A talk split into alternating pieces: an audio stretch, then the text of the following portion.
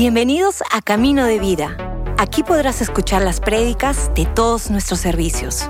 Esperamos que disfrutes este mensaje.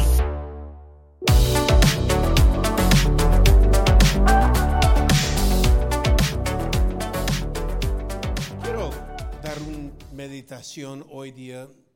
Voy a leer dos versos. Eh, primeramente voy a leer Apocalipsis capítulo 1, el verso 7. Apocalipsis capítulo 1, el verso 7, dice, He aquí que viene con las nubes, y todo ojo le verá, y los que le traspasaron y a todos los linajes de la tierra harán lamentación por él. Sí, amén. Está hablando acerca del adviento. Cuando hablamos de Navidad, estamos hablando de lo que llamamos el primer adviento. El adviento es el tiempo de la venida del Señor. Y como había un primer adviento, hay un segundo adviento. Y está hablando ahora de la segunda venida de, de nuestro Señor Jesucristo. Quiero leer ahora el libro de Juan, Evangelio de Juan, y quiero leer la historia de Navidad como lo escribe Juan. Es diferente, él es más teológico que Lucas y Mateo.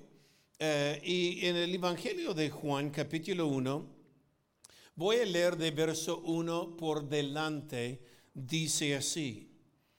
En el principio era el verbo y el verbo era con Dios. Ahora, solo vale la pena mencionar esto una vez más. En el principio era el verbo.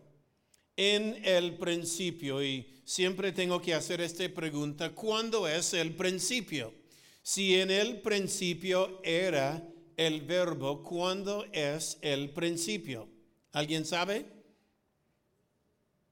¿Cuándo es el principio? Génesis 1.1. En el principio Dios creó los cielos y la tierra. Ahora, en el principio, cuando Dios creó los cielos y la tierra, el verbo ya existía. En el principio era el verbo. Verbo es una palabra activa. Es la palabra, podemos decir, en el principio era la palabra. Y este es el principio, ya existía antes del principio. En otras palabras, en el principio tenemos antes eternidad y en la eternidad, en un momento, Dios hizo el principio. Ahora, en el principio era el verbo y el verbo era con Dios y el verbo era Dios. Este era en el principio con Dios. Todas las cosas por Él fueron hechas, y sin Él nada de lo que ha sido hecho fue hecho. En Él estaba la vida, y la vida era la luz de los hombres. La luz en las tinieblas resplandece, y las tinieblas no prevalecieron contra ella. Hubo un hombre enviado de Dios, el cual se llamaba Juan. Está hablando de Juan el Bautista. Este vino por testimonio para que diese testimonio de la luz, a fin de que todos creyesen por él. No era él la luz, sino para que diese testimonio de la luz. Aquella luz verdadera que alumbra todo hombre venía a este mundo. En el mundo estaba, y el mundo por él fue hecho pero el mundo no le conoció. A lo suyo vino, y a los suyos no, lo, no le recibieron. Mas a todos los que le recibieron, a los que creen en su nombre, les dio potestad de ser hechos hijos de Dios, los cuales no son engendrados por sangre, ni de la voluntad, o ni de voluntad de carne, ni de voluntad de varón, sino de Dios. Y aquel verbo fue hecho carne y habitó entre nosotros y vimos su gloria, gloria como el unigénito del Padre, lleno de gracia y de verdad. Ahora, comenzamos leyendo en Apocalipsis sobre la segunda adviento. La Biblia dice en Apocalipsis 1.7, todo ojo lo verá cuando Él vuelve a la tierra. Apocalipsis habla mucho de la segundo adviento y tenemos esta confianza como Él vino, como profetizó por miles de años en el primer adviento, vendrá otra vez. Hay un segundo adviento. Jesús vuelve a la tierra. Ahora, como vino en el primer adviento, lo que celebramos Navidad, eh, Apocalipsis comienza con el adviento 1.7, todo ojo lo verá, y termina en capítulo 22, donde dice el novio y la, el Espíritu Santo dicen, ven.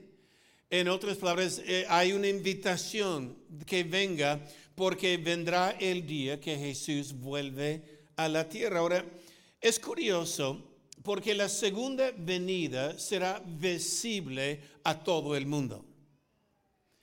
Cuando Él vuelve, todo ojo lo verá. ¿Qué diferencia hay entre la primera venida y la segunda venida?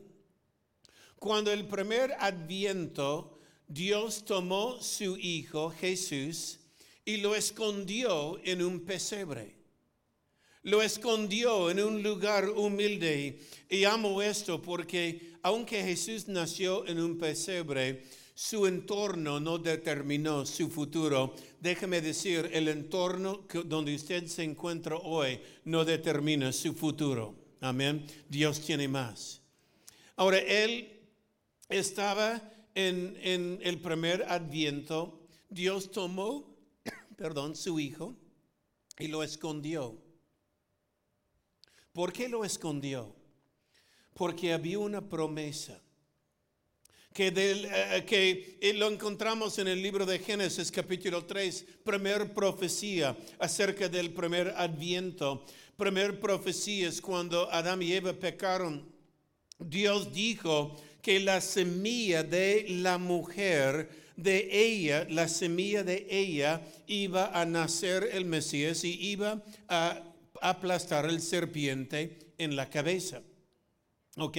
Es curioso que de la semilla de la mujer, desde este día, perdón, desde este día, el diablo ha atacado a la mujer desde este día, porque la semilla de ella tenía la promesa y desde este día el diablo sigue atacando a la mujer hasta el día de hoy. Por esto le, digo, no, abren sus ojos, Dios mío, lo que está haciendo. Dios bendijo la mujer para que lleve la semilla. Eh, recuerda, eh, el pecado no entró el mundo cuando Eva comió el fruto, el pecado entró el mundo cuando Adán y comió el fruto. La Biblia no dice por el pecado de una mujer entró el pecado al mundo, sino por el pecado de un hombre. Por esto el diablo sigue tratando de maltratar a la mujer hoy día, lo que en Perú llaman feminicidio. Dios mío, eh, mira, caballero, una vez más, Dios te da fuerza no para herir tu mujer, sino para protegerla. Dios nos da fuerza para bendecirla como el vaso de honra en la casa. No es más débil simplemente porque no tiene la fuerza, tiene otras fuerzas. La fuerza no te da razón, caballero. Dios bendice a la mujer y algún día los hombres que maltratan a la mujer van a responder a Dios por qué. Ok. Por esto, no lo hagas. Yo cuando veo las noticias del mundo, este es un pequeño desvío y vengo, pero recuerda, la semilla de la mujer eh, era una promesa y por esto el diablo hasta hoy sigue atacando a la mujer. ¿Qué es todo esta locura de los transgénicos? Los transgéneros son hombres que se viste de mujer. En los concursos de belleza. Ahora hay hombres que visten de mujer y concursan con las mujeres. Este es un ataque a la mujer. Es un ataque. Caballero, si usted nació varón es porque Dios te quiso varón.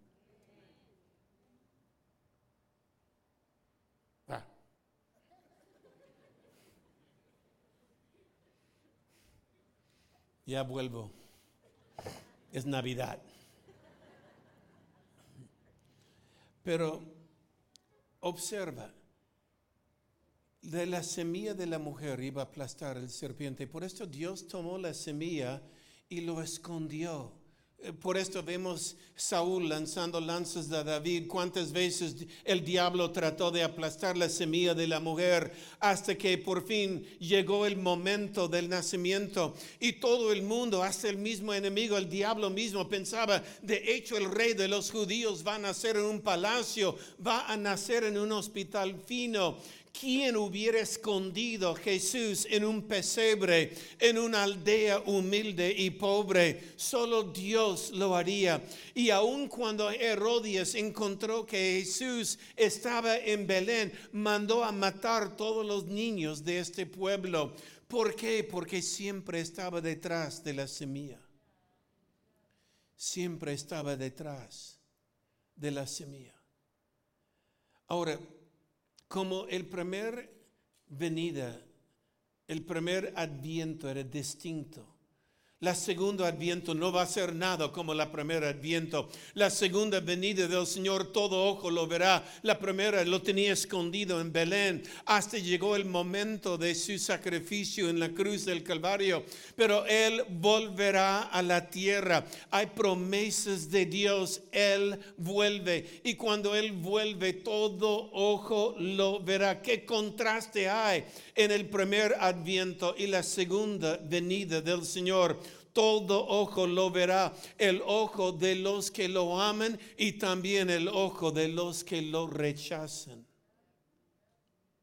La Biblia dice cuando Él vuelve hasta los que lo rechazan. La Biblia dice ellos mismos van a doblar rodilla y van a confesar con su boca que Jesús es el Señor. Todo rodilla doblará, toda lengua confesará en la segunda venida. En el principio era la palabra. Esta palabra que dijo sea la luz. Esta palabra que dijo hagamos el hombre a nuestra imagen y semejanza. La misma palabra que creó los cielos y la tierra se hizo hombre y Dios lo puso en un pesebre en Belén. ¡Qué maravilla! El criador de todo se hizo hombre y estaba escondida en una aldea humilde, en un pesebre humilde. La palabra, la misma palabra que estaba con Dios en el principio. Amo esto, en el principio era, en otras palabras, cuando el principio comenzó, ya existía Jesús, ya existía la palabra, y la palabra se hizo carne y habitó en nosotros. Dice, todo fue hecho por Él, nada fue hecho sin Él. Pero esta parte donde dice aquella luz que alumbra a todos los hombres llegó a Belén, nació. Aquella luz que ilumina los hombres, la, luz de la vida de los hombres llegó a Belén. La luz estaba en el mundo y en el mundo estaba, el mundo por él fue hecho, pero el mundo no le conoció. La luz llegó al mundo y el mundo no le conoció. Qué triste. Imagina, el que creó los cielos y la tierra, la luz estaba en el mundo. La oscuridad no le conoció, la oscuridad no quería conocerlo. La oscuridad no lo comprendía. Ellos no querían conocerlo. Es demasiado bueno, no. Eh, si yo reconozco que Él es el Señor, es demasiado bueno. Tendría que yo cambiar algo en mi vida. No lo quiero reconocer.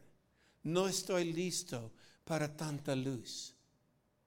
Prefiero mi sombra, dijo el mundo. Prefiero tener mis cosas ocultas, mis cosas ahí. La luz llegó a este mundo y estaba en el mundo y la oscuridad no le conoció. En medio, estaba en medio de ellos y no querían conocerlo. Lo rechazaron. Como hay muchos en el mundo hoy día que lo rechazan. Como hay muchos hoy día que no entiende lo que es que ha llegado el Salvador, que la luz de este mundo vino. Eso es lo que celebramos en Navidad, el milagro del nacimiento de la palabra que estaba desde la eternidad, llegó a este mundo. Pero la Biblia dice, aunque no le reconocieron en la primera, en la segunda adviento no solo lo van a reconocer, la Biblia dice en el segundo adviento el mundo será iluminado por su gloria. Y hasta aquellos que le traspasaron son aquellos que le han rechazado, van a ver su gloria y ellos mismos van a decir, Él es el Señor. Todo rodilla doblará Ay, iglesia, que estemos preparados. Mira, Él es Dios, revelado en la carne, Rey de reyes, Señor de señores, Criador de todo. Y aunque llegó al mundo la luz y la oscuridad no lo reconoció, dice el verso 12, más a todos los que le recibieron. A los que creían en su nombre, les dio potestad de ser hechos hijos de Dios. Solo por creer. El poder de creer. Recuerda la palabra. Se hizo carne. Wow, qué maravilla. La palabra que dijo sea la luz, la palabra que hizo los cielos y la tierra, llegó a hacerse carne. Por esto cuando Jesús estaba aquí en la tierra, cuando él dijo al enfermo, sana, tenía que sanar porque la palabra estaba ahí. Cuando dijo Lázaro, sal de la tumba, tenía que salir Lázaro porque la palabra fue hecho carne. Por esto cuando Satanás clavó Jesús a la cruz, yo no creo que Satanás se asustó en la resurrección. Debería haber sabido que no pudo mantener la segunda persona de la Trinidad en la tumba. Tenía que haber entendido esto, él va a volver a su padre, pero por lo menos no tengo la palabra que está caminando, no tengo ese hombre que está librando la gente, que está sanando la gente, que está alimentando las multitudes. Esta palabra, y recuerda palabra, se hizo carne. Está hablando de, del Cristo. Y recuerda que Cristo no es un apellido. No fue José Cristo y María Cristo con un hijito, Jesucristo. Es Jesús el Cristo. El Cristo habla de la tercera persona de la Trinidad. En otras palabras, la segunda persona de la Trinidad fue ungido por la tercera persona de la Trinidad. El Espíritu Santo vino sobre él y por esto todos los milagros que hizo Jesús hizo a través de Cristo en él. El poder del Espíritu Santo. ¿Por qué es importante? Porque un día había después de la muerte y la resurrección de Jesús, había solo 120 personas orando. Jesús había dicho a 500, espera en Jerusalén, espera porque algo va a suceder. 120 estaba en Jerusalén a las 9 de la mañana en el día de Pentecostés, que es la fiesta de pan sin levadura en Israel. Y en la fiesta de pan sin levadura, a las nueve de la mañana, 120 personas estaba ahí orando y de pronto vino el Espíritu Santo sobre cada uno de ellos y los 120 fueron llenos del Espíritu Santo. En otras palabras, la palabra que hizo carne en Jesús ahora se hizo carne en 120 cristianos. Por eso somos cristianos. Es Cristo en nosotros. Es Cristo en nosotros.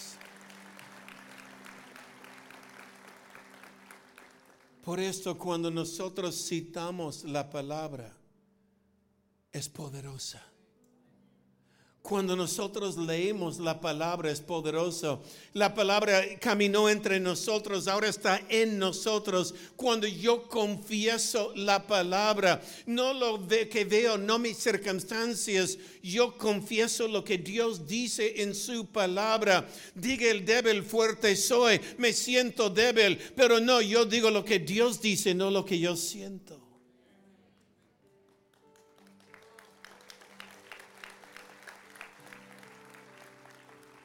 Y creo que el diablo frustró aquel día porque ya no había un Cristo, había 120 cristianos.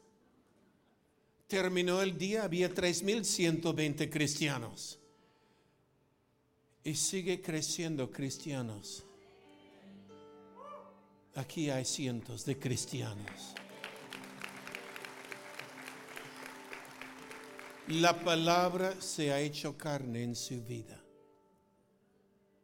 Y esto es lo que nos transforma. Es lo que me cambia. Ya no soy lo que fui. Yo, yo soy diferente porque Jesús eh, acepté su sacrificio una vez más a todos los que le recibieron, a los que creen en su nombre. Les dio potestad de ser hechos hijos de Dios. ¿A quién? A los que creen. Es solo creer en la primera venida, porque hay una segunda venida. Y hasta los que lo rechacen van a tener que, tener que decir, Él es el Señor. Espero que lo digan antes de que Él llegue. Amén. Que lo diga ahora. Uno es cristiano no porque mami y papi fueron cristianos. Usted es cristiano no porque la abuela fue cristiana. Dios no tiene nietos, solo tiene hijos. Hay un momento en la vida de cada hombre, cada mujer, cuando es mayor de edad, cuando tomamos una decisión personal. Yo creo, por lo cual yo quiero seguir Jesús. La Biblia habla de una experiencia, se llama nacer de nuevo. Y si usted nunca ha experimentado este nacer de nuevo, quiero tener el privilegio de orar con usted. Yo les invito un momento de privacidad. Si usted hoy día dice, yo necesito esto, yo deseo que Jesús entre en mi vida, yo quiero experimentar lo que es el nacimiento de Jesús, pero ahora en mí. Si nunca has hecho esta oración, ¿puedo tener el honor de orar con usted? Respetamos una vez más privacidad, nadie mirando. Si usted desea hacer esta oración, no le voy a avergonzar, pero sí quiero ver con quién estoy orando. ¿Cuántos hay aquí que desea hacer esta oración? Dios le bendiga, gracias. Ustedes aquí, Dios los bendiga. Gracias. ¿Cuántos más, señora? Dios le bendiga, señorita. ¿Cuántos más? Dios te bendiga atrás, señorita. Gracias, señora. Amén. ¿Cuántos más desea hacer esta oración? Veo algunas manos. Dios les bendiga. Gracias. Bendiciones. Joven, Dios te bendiga. Gracias. Atrás. Dios te bendiga. Gracias, caballero. Gracias. Bajen sus manos. Voy a hacer una sencilla oración. Yo les invito, por favor, repita esta oración conmigo en sus propias palabras, pero diga estas palabras a Jesús. Si la iglesia los acompaña, oremos. Padre nuestro que estás en los cielos, hoy día yo quiero entregar mi vida a Jesús. Señor Jesús, yo creo en ti y yo sé que has muerto por mí. Perdóname por mis pecados y entra ahora en mi corazón. Hazme un hijo tuyo y enséñame Jesús a vivir por ti todos los días de mi vida. En el nombre de Jesús. Amén. Amén. Demos un aplauso por los que han hecho esta oración. Gracias por escucharnos. Si hiciste esta oración, conócenos en caminodevida.com y encuentra tu siguiente paso.